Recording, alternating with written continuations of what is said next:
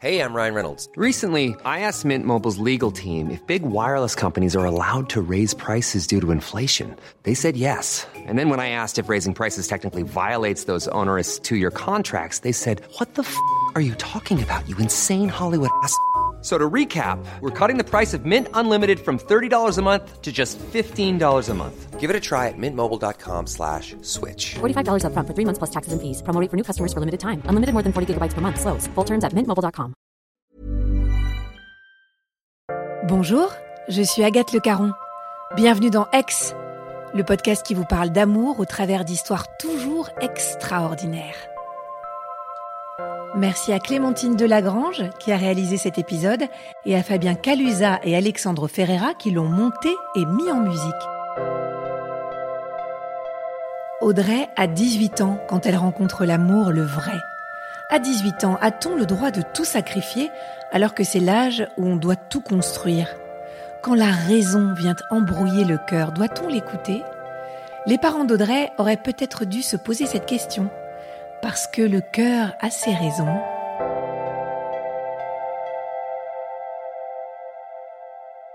On est en 2010. J'ai 18 ans. Je suis une jeune femme euh, classique, euh, banale, en terminale. Euh, voilà, j'ai beaucoup d'amis. Je sors souvent. Je traverse un épisode de plat sentimental à ce moment-là, mais bon, ça me dérange pas plus que ça. Je suis pas à la recherche d'une histoire d'amour. Et du coup, à une soirée, on se connecte avec des amis sur Chatroulette. Donc euh, certains connaissaient, certains connaissaient pas, ça venait de sortir. C'était un site internet où euh, on était en contact avec n'importe qui dans le monde entier par vidéo. C'est pas un site de rencontre, c'est un site pour rigoler. Chacun peut appuyer sur Next et tomber sur une autre personne au hasard. Et là, je tombe euh, sur un jeune Chilien avec mes amis et il était avec son frère.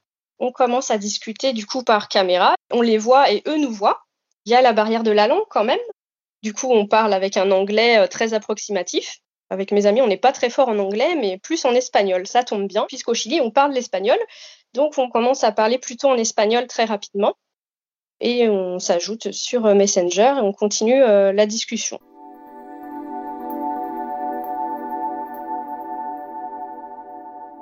On parlait de musique, qu'est-ce qu'on écoute au Chili, euh, qu'est-ce qu'on mange, voilà, de différences culturelles un peu, parce qu'on trouvait ça complètement dingue euh, qu'il soit euh, au Chili, parce qu'on tombait sur beaucoup d'Européens en général sur roulette.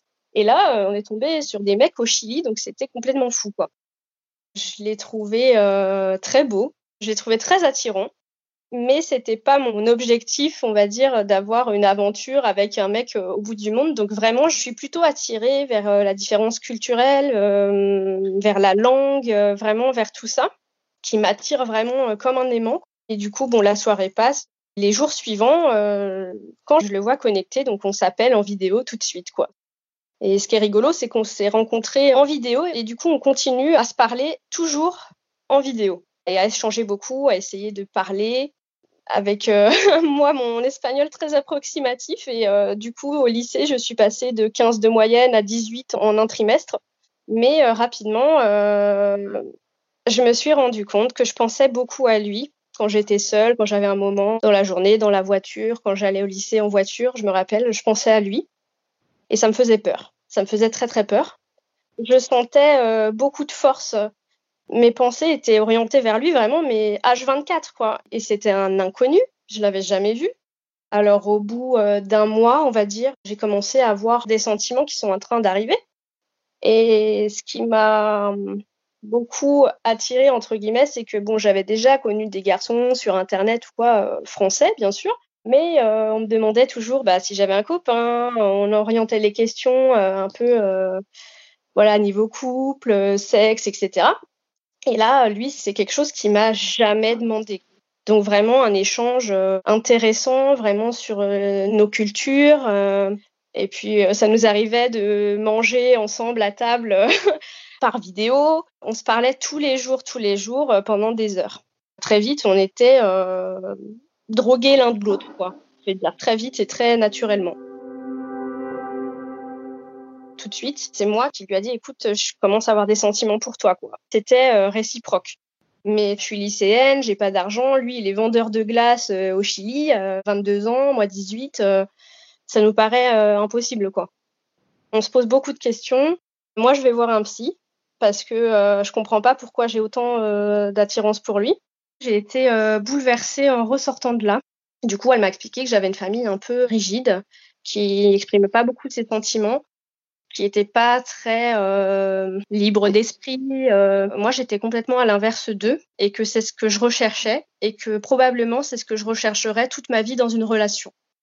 Cette histoire, euh, j'en ai pas parlé à mes parents. Déjà, je savais qu'ils avaient des raisonnements assez rigides. Il fallait penser aux études et avoir un petit copain plus tard, quelqu'un de bien, quelqu'un qui a un bon métier, etc. Enfin, c'était un peu leur idée quoi, hein, de la relation.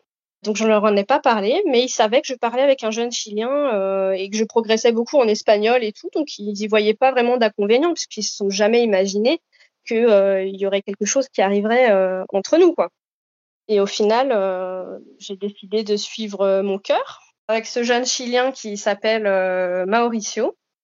On parle beaucoup de nos sentiments et vraiment on est complètement transparent l'un envers l'autre, ce qui est très rassurant. Et vraiment, ça coule de source entre nous. Donc vraiment, j'ai aucun doute par rapport à lui, même si je l'ai jamais vu. Je tombe très vite amoureuse. Parfois, on a baissé les bras, on s'est dit bon, c'est pas viable, ça marchera jamais. Hop, on tourne la page. Mais euh, je pouvais pas et lui ne pouvait pas non plus. On était euh, collés l'un à l'autre euh, comme des aimants. Très vite, on décide de monter des stratégies pour se rencontrer. Donc au début, la première pensée c'était on va jamais pouvoir y arriver. Et puis, on a commencé à essayer de réfléchir. Alors euh, là, je fais croire à mes parents que je vais faire un voyage scolaire pour améliorer mon anglais. Donc, je fais faire un passeport et ils se doutent euh, de rien. J'ai jamais voyagé comme ça à l'autre bout du monde et on se dit que c'est peut-être un peu dangereux. Il me dit, écoute, je mets de l'argent de côté, je te le promets, c'est moi qui va venir et on va se rencontrer. Il vend sa moto, il prend un prêt et il achète son billet d'avion. Donc ça, c'était au mois de juin, je me rappelle, et la rencontre était prévue pour le mois de décembre. On ne s'est jamais vu et on se considère en couple. On reste quand même vigilant et transparent l'un envers l'autre. On parlait beaucoup de nos réactions quand on se verrait. On se disait, euh, il se peut très bien qu'on se voit, mais que ça matche pas physiquement. On se disait que peut-être le feeling qu'on a sur Internet comme ça ne serait pas là dans la réalité. Et on était prudent il y avait quand même quelque chose de très fort qui était là, quoi. Alors les mois passent très lentement jusqu'au mois de décembre, ce qui nous a paru une éternité. Finalement, le jour arrive, un 17 décembre 2010, donc beaucoup de neige en France. Je prends ma voiture avec prudence pour aller à la gare et là je prends le RER e pour aller à Charles de Gaulle. Je me suis euh, cachée derrière un poteau euh, pour euh, voir les arrivées, derrière la vitre en verre. Là, j'ai le cœur qui bat à 1000, mais en même temps, je sais pas, j'ai pas peur de la rencontre.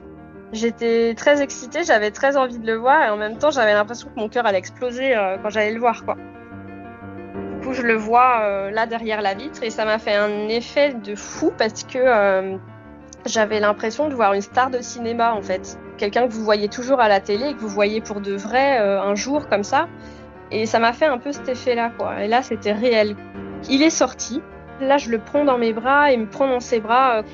Je sais pas qui a embrassé l'autre en premier, parce que ça s'est fait complètement spontanément et on s'est embrassé. Vraiment, c'était une scène de cinéma, quoi. Clairement. Beaucoup d'amour et là, voilà, on sent l'odeur l'un de l'autre. Enfin, ça nous paraît irréel, quoi. Ça nous paraît fou. Et en même temps, il n'y a aucune impréhension. On part de l'aéroport, main dans la main évidemment, et je le regarde. Et là, je lui dis, euh, mais en fait, j'ai l'impression que tu reviens. J'ai l'impression de t'avoir toujours connu. Et lui, c'était la sensation qu'il avait aussi, euh, comme moi.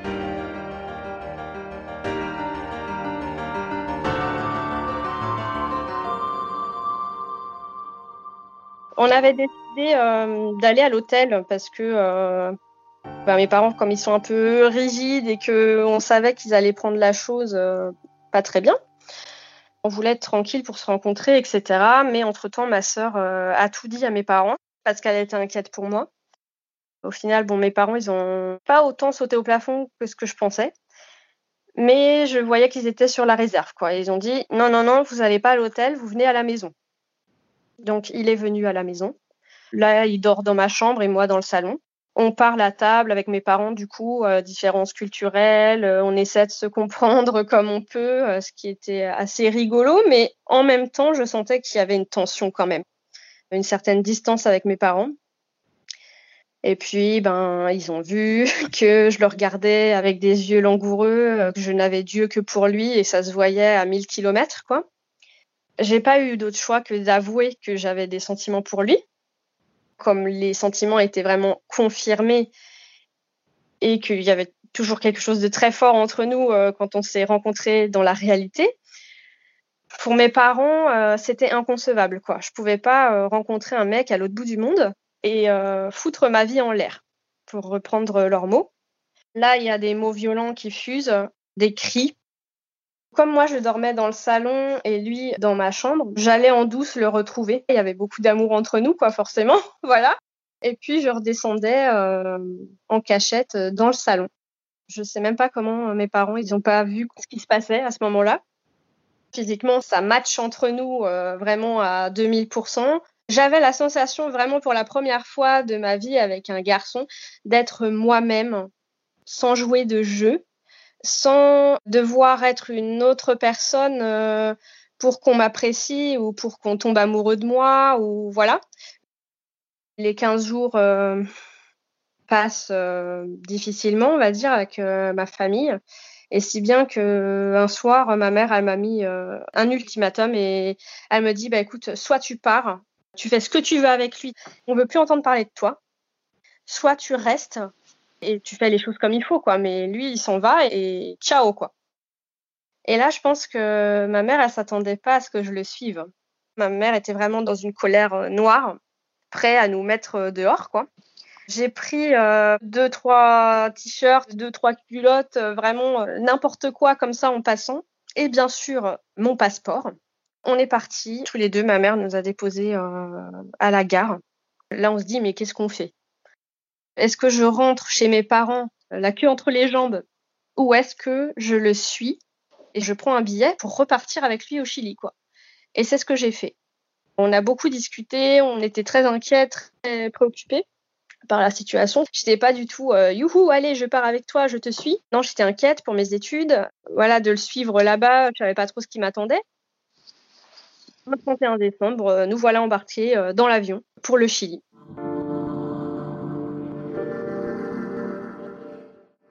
C'était la première fois de ma vie que je prenais un long courrier. J'avais jamais fait ça, j'avais jamais été aussi loin comme ça. Et là, j'arrive le 1er janvier, 30 euh, degrés dehors, l'été, euh, voilà. Et là, ça m'a paru complètement fou puisque c'est quelque chose que j'avais jamais vécu. J'arrive chez ses parents. Ses parents nous soutiennent beaucoup. Ils sont très rassurants. Ne t'inquiète pas, on va prendre soin de toi. Tu seras bien ici avec nous. Euh, tout va bien se passer. J'apprends à connaître ses parents, sa sœur et ses frères, dans quel endroit il vit, euh, comment pensent les gens un petit peu, euh, qu'est-ce qu'on mange là-bas. Euh, voilà, je m'imprègne un peu de tout ça. On part camper au bord de la cordillère des Andes, au bord des cascades, etc. Et là, c'est le rêve, je vais dire. Même si j'avais de l'inquiétude au fond de moi pour la suite, je vivais un rêve éveillé, quoi. Du coup, mes parents ont repris contact avec moi en très peu de temps. Là, suite à la pression de mes parents, je décide de rentrer au bout d'un mois passé au Chili pour euh, passer mon bac. Ça a été déchirant pour moi et Mauricio. Quand je décide de rentrer, moi, je lui ai dit, Franco, que je reviendrai après mon bac. Que là, j'avais une première preuve, en gros, qu'il y avait des choses qui étaient possibles de faire, même si c'était fou il y a des choix qui étaient possibles à faire, quoi.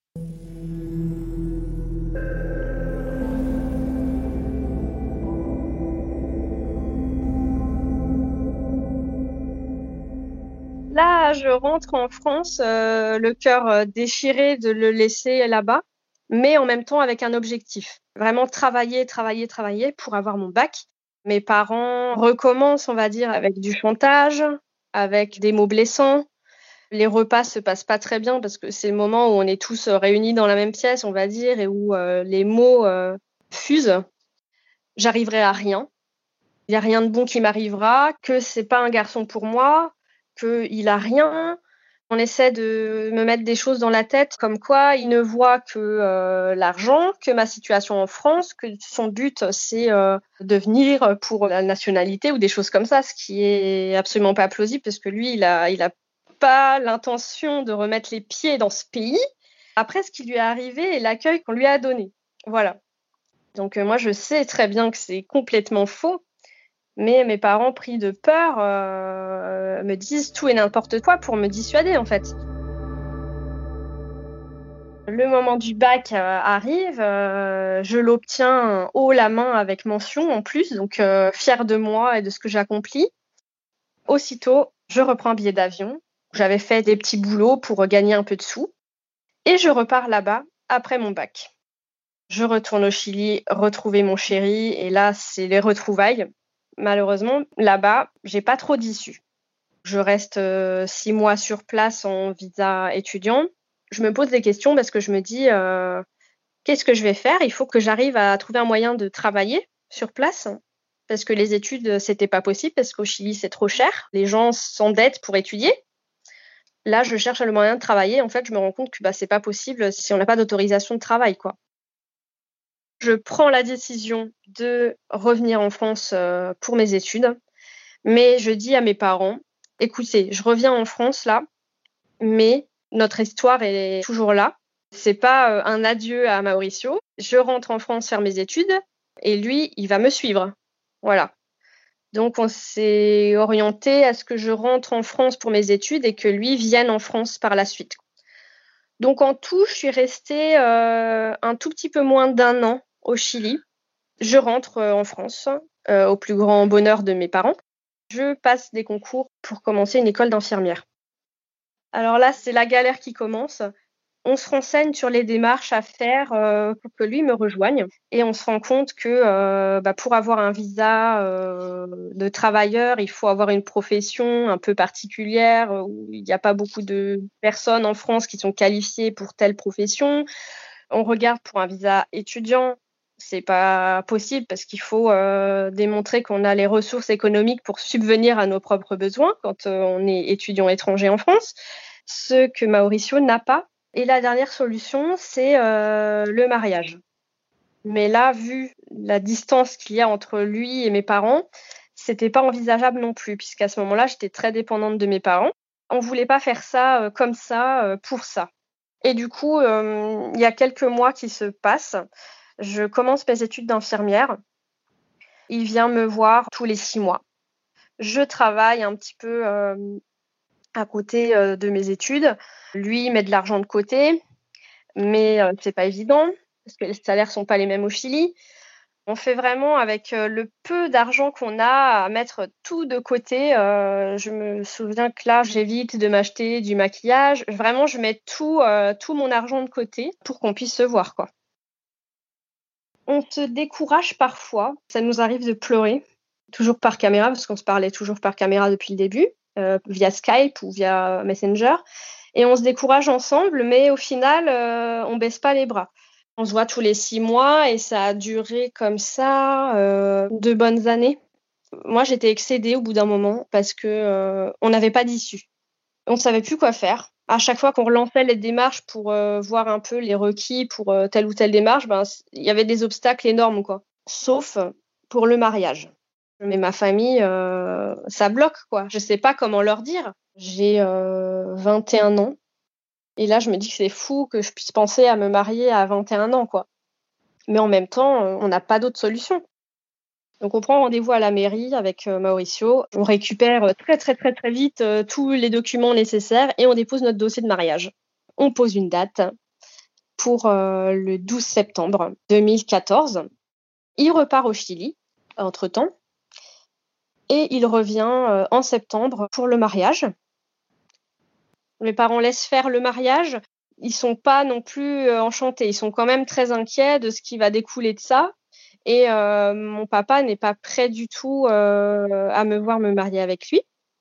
Donc, euh, bah, il ne vient pas au mariage, ce qui m'a pas vraiment blessée parce que je savais un peu son état d'esprit et je savais que c'était dur pour lui. Donc le 12 septembre 2014, il y avait un soleil superbe, j'étais très heureuse. Mauricio, lui, il est un peu plus stressé parce que là, à ce moment-là, il comprend le français mais il le parle pas bien. On se dirige à la mairie avec ma sœur, ma mère et quelques amis qui m'accompagnent ce jour-là. C'était très convivial, du coup, euh, pas du tout calculé et pas très euh, organisé, mais au final, euh, c'est bien comme ça. Et on va faire un petit cocktail dans mon petit appartement parisien de 12 mètres carrés, vraiment, voilà. Et le soir, on va dans un resto semi-gastronomique avec Mauricio, tous les deux. Je réalise quand même que c'est le début de notre vie ensemble, c'est le début euh, de la victoire en fait, parce que là il y avait tant de doutes, tant de difficultés énormissimes devant nous pendant les dernières années, et là enfin un espoir, une lueur, et enfin un accomplissement et une réussite pour nous. Suite au mariage, il est reparti au Chili parce qu'il fallait qu'il retourne dans son pays d'origine pour faire ses papiers, pour me rejoindre. En un mois à peine, il était revenu en France, définitivement.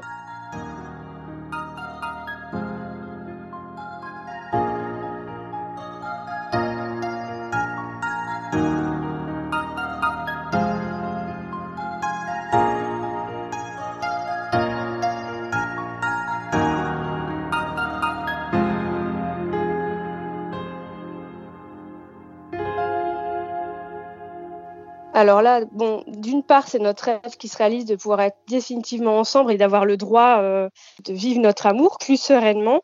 Mais du coup, c'est euh, une inquiétude aussi, d'autre part, euh, sur le plan professionnel pour Mauricio, parce qu'il n'a pas de diplôme. Il a fait que des petits boulots au Chili, à droite à gauche. Et du coup, là, je dois l'aider. Donc moi, je lui dis Franco, écoute, tu parles espagnol, c'est un atout pour toi à Paris, parce qu'à ce moment-là, on vit sur Paris. Je lui ai dit, il faut que tu te lances sur euh, l'hôtellerie-restauration parce que c'est le seul secteur qui recrute sans euh, vraiment de diplôme et euh, tu as là toute la langue. On cherche à droite à gauche, mais ça aboutit à rien. Moi, je continue mes études d'infirmière parce que là, à ce moment-là, j'ai pas fini mes études. Donc voilà, on n'a pas beaucoup d'argent. Du coup, c'est vrai qu'on avait quand même un peu des appréhensions euh, à vivre ensemble définitivement et vivre le quotidien parce qu'on disait ça va pas être la même chose que d'être à distance. Peut-être qu'on va découvrir des aspects de l'un ou de l'autre dans le quotidien qui nous dérangent, qui vont pas, etc. Mais comme euh, j'avais vécu près d'un an déjà au Chili avec lui au quotidien, j'étais quand même rassurée. Il arrive euh, dans l'hôtellerie grâce à un contact euh, de mes parents et là, euh, il stresse complètement parce qu'il n'a pas confiance en lui, il, a peur de mal parler, de pas comprendre, il a extrêmement peur de pas comprendre les clients, ses collègues et au final, il apprend sur le tas en France. Et c'est comme ça que ça s'est fait. Il a jamais pris de cours de français il essaie de copier un peu ses collègues euh, au travail euh, sur les mails euh, qu'ils envoient aux clients, par exemple. Et c'est vraiment en, copiant comme ça qu'il a appris le français comme un petit enfant qui apprend une langue, en fait, quoi, par mimétisme, en fait.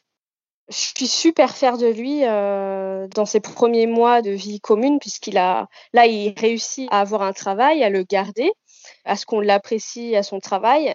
Il apprend le français euh, plutôt bien, euh, il s'adapte bien. J'obtiens mon diplôme d'infirmière. C'est une nouvelle vie parce que je vais enfin euh, pouvoir travailler, avoir un salaire et on va pouvoir envisager d'avoir un appartement plus grand. Mauricio passe réceptionniste de jour. Donc une grosse avancée pour lui parce que le travail de veilleur de nuit et de réceptionniste de jour est pas du tout le même. Et là, on décide de changer euh, d'appartement. Donc, on va euh, dans la banlieue euh, parisienne, dans les Yvelines. Première semaine dans le nouvel appartement, je découvre que je suis enceinte.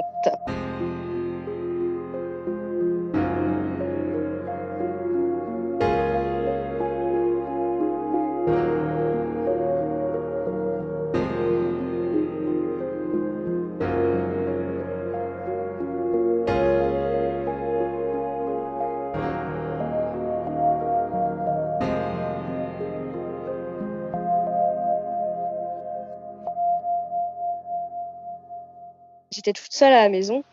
Et là, je découvre ça et euh, oh, j'y croyais pas. Et pour moi, c'était presque trop tôt en fait. Je m'attendais pas à ce que ça arrive si vite, même si on le souhaitait. Là, à ce moment-là, j'arrive pas à me calmer, j'arrive pas à retenir l'émotion qui explose en moi.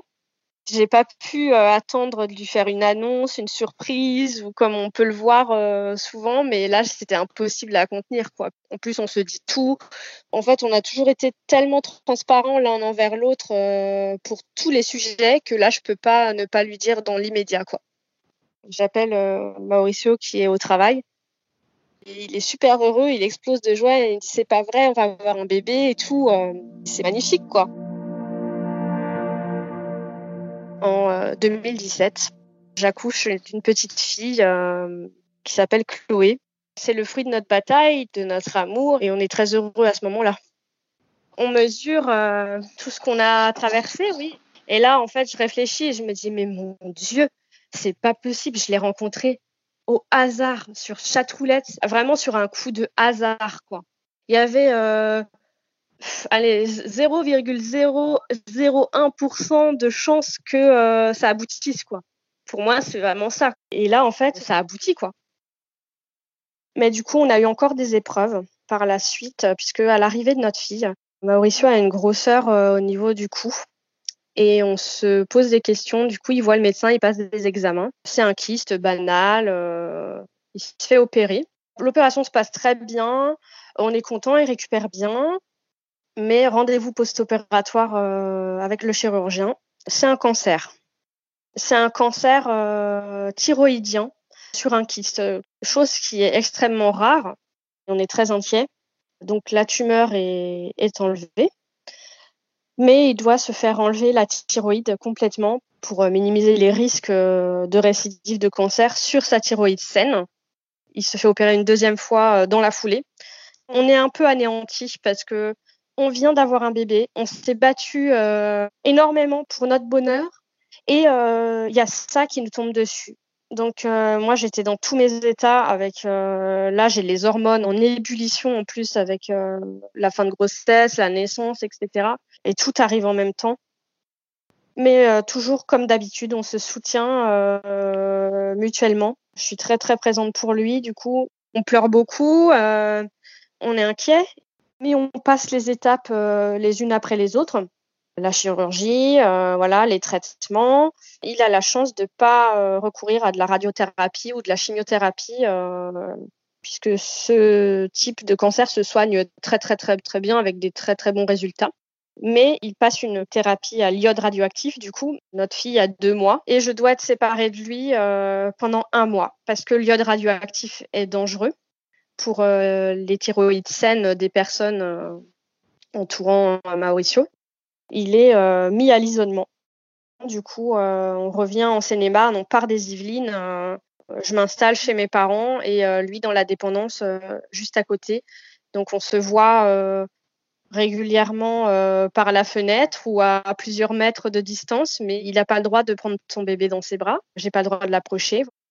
Et encore une fois de plus, eh bien, on n'a pas le droit de vivre euh, notre bonheur et d'être à proximité de l'un de l'autre. La chose euh, se répète un peu sous une autre forme. Il s'en sort et on sait qu'il va guérir et que ça va aller. On le sait. Il y a 99% de chances que ça se passe bien et ça se passe bien. À ce moment-là, ça renforce encore un peu nos liens. Suite à ce cancer, euh, je profite de mon enfant à 2000%, je profite de mon mari à 2000%. Quand tout s'arrange et qu'on peut de nouveau euh, être ensemble, ben, on va au ciné, euh, on va au resto, euh, on fait des petits apéros tous les deux le soir, on vit. On décide de vivre. Il faut pas mettre les choses entre parenthèses. Il faut pas attendre que le bonheur arrive les choses s'arrangent dans notre vie suite au cancer, même si c'est un gros, gros coup dur. Mais on continue nos projets on acquiert une maison en Seine-et-Marne, près de mes parents. Là, c'est la maison de rêve, en fait. Quoi. On a un grand jardin, une grande maison, euh, tout ce qu'il faut pour vivre euh, heureux et bien avec euh, des enfants en bas âge. Donc, suite à, tout ça, on décide d'avoir un deuxième enfant. On se pose un peu des questions parce que euh, avec sa thérapie à l'iode radioactif qu'il a eu euh, un an et demi plus tôt, on sait que ça peut altérer un petit peu les capacités à tomber enceinte plus facilement. Et finalement, comme pour Chloé, je tombe enceinte euh, très vite du deuxième au bout de deux mois. En août 2019, on a notre petit bonhomme Mathéo qui est arrivé. Quand je regarde toute l'histoire là qu'on a traversée, euh, j'ai un peu de mal à croire encore parfois que euh, on est passé par tout ça.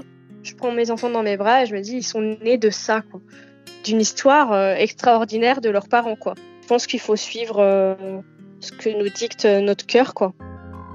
Ce que j'ai vécu avec Mauricio, cette histoire là qu'on a vécue et qu'on continue de vivre, je pense que si je l'avais vécu plus tard, avec euh, un raisonnement euh, davantage adulte, je me dis que ça aurait peut-être pas abouti en fait. Mais là, la folie de la jeunesse nous a euh, poussé à continuer à vivre les choses et à réaliser nos rêves, quoi. Quand les sentiments sont très forts, très importants, je pense que c'est plus fort que la raison en fait. Parce qu'à beaucoup de moments, j'ai été euh, tiraillée entre la raison et le cœur, quoi. Et à chaque fois, c'est le cœur qui a décidé.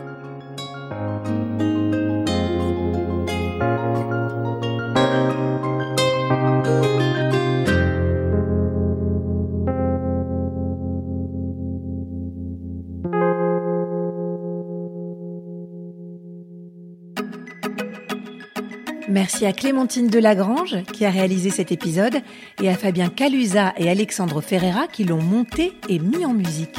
Si vous voulez vous aussi nous raconter votre histoire extraordinaire, envoyez-nous un mail à podcastx1 at gmail.com et suivez-nous sur Instagram expodcast1. Et puis si vous aimez X, parlez de nous et mettez-nous des étoiles et des commentaires, ça nous aide à grandir. Merci.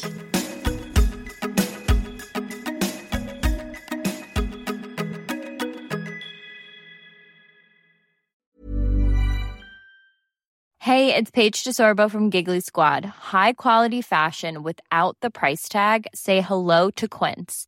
I'm snagging high-end essentials like cozy cashmere sweaters, sleek leather jackets, fine jewelry, and so much more. With Quince being 50 to 80% less than similar brands. And they partner with factories that prioritize safe, ethical, and responsible manufacturing. I love that. Luxury quality within reach. Go to quince.com slash style to get free shipping and 365 day returns on your next order. Quince.com slash style.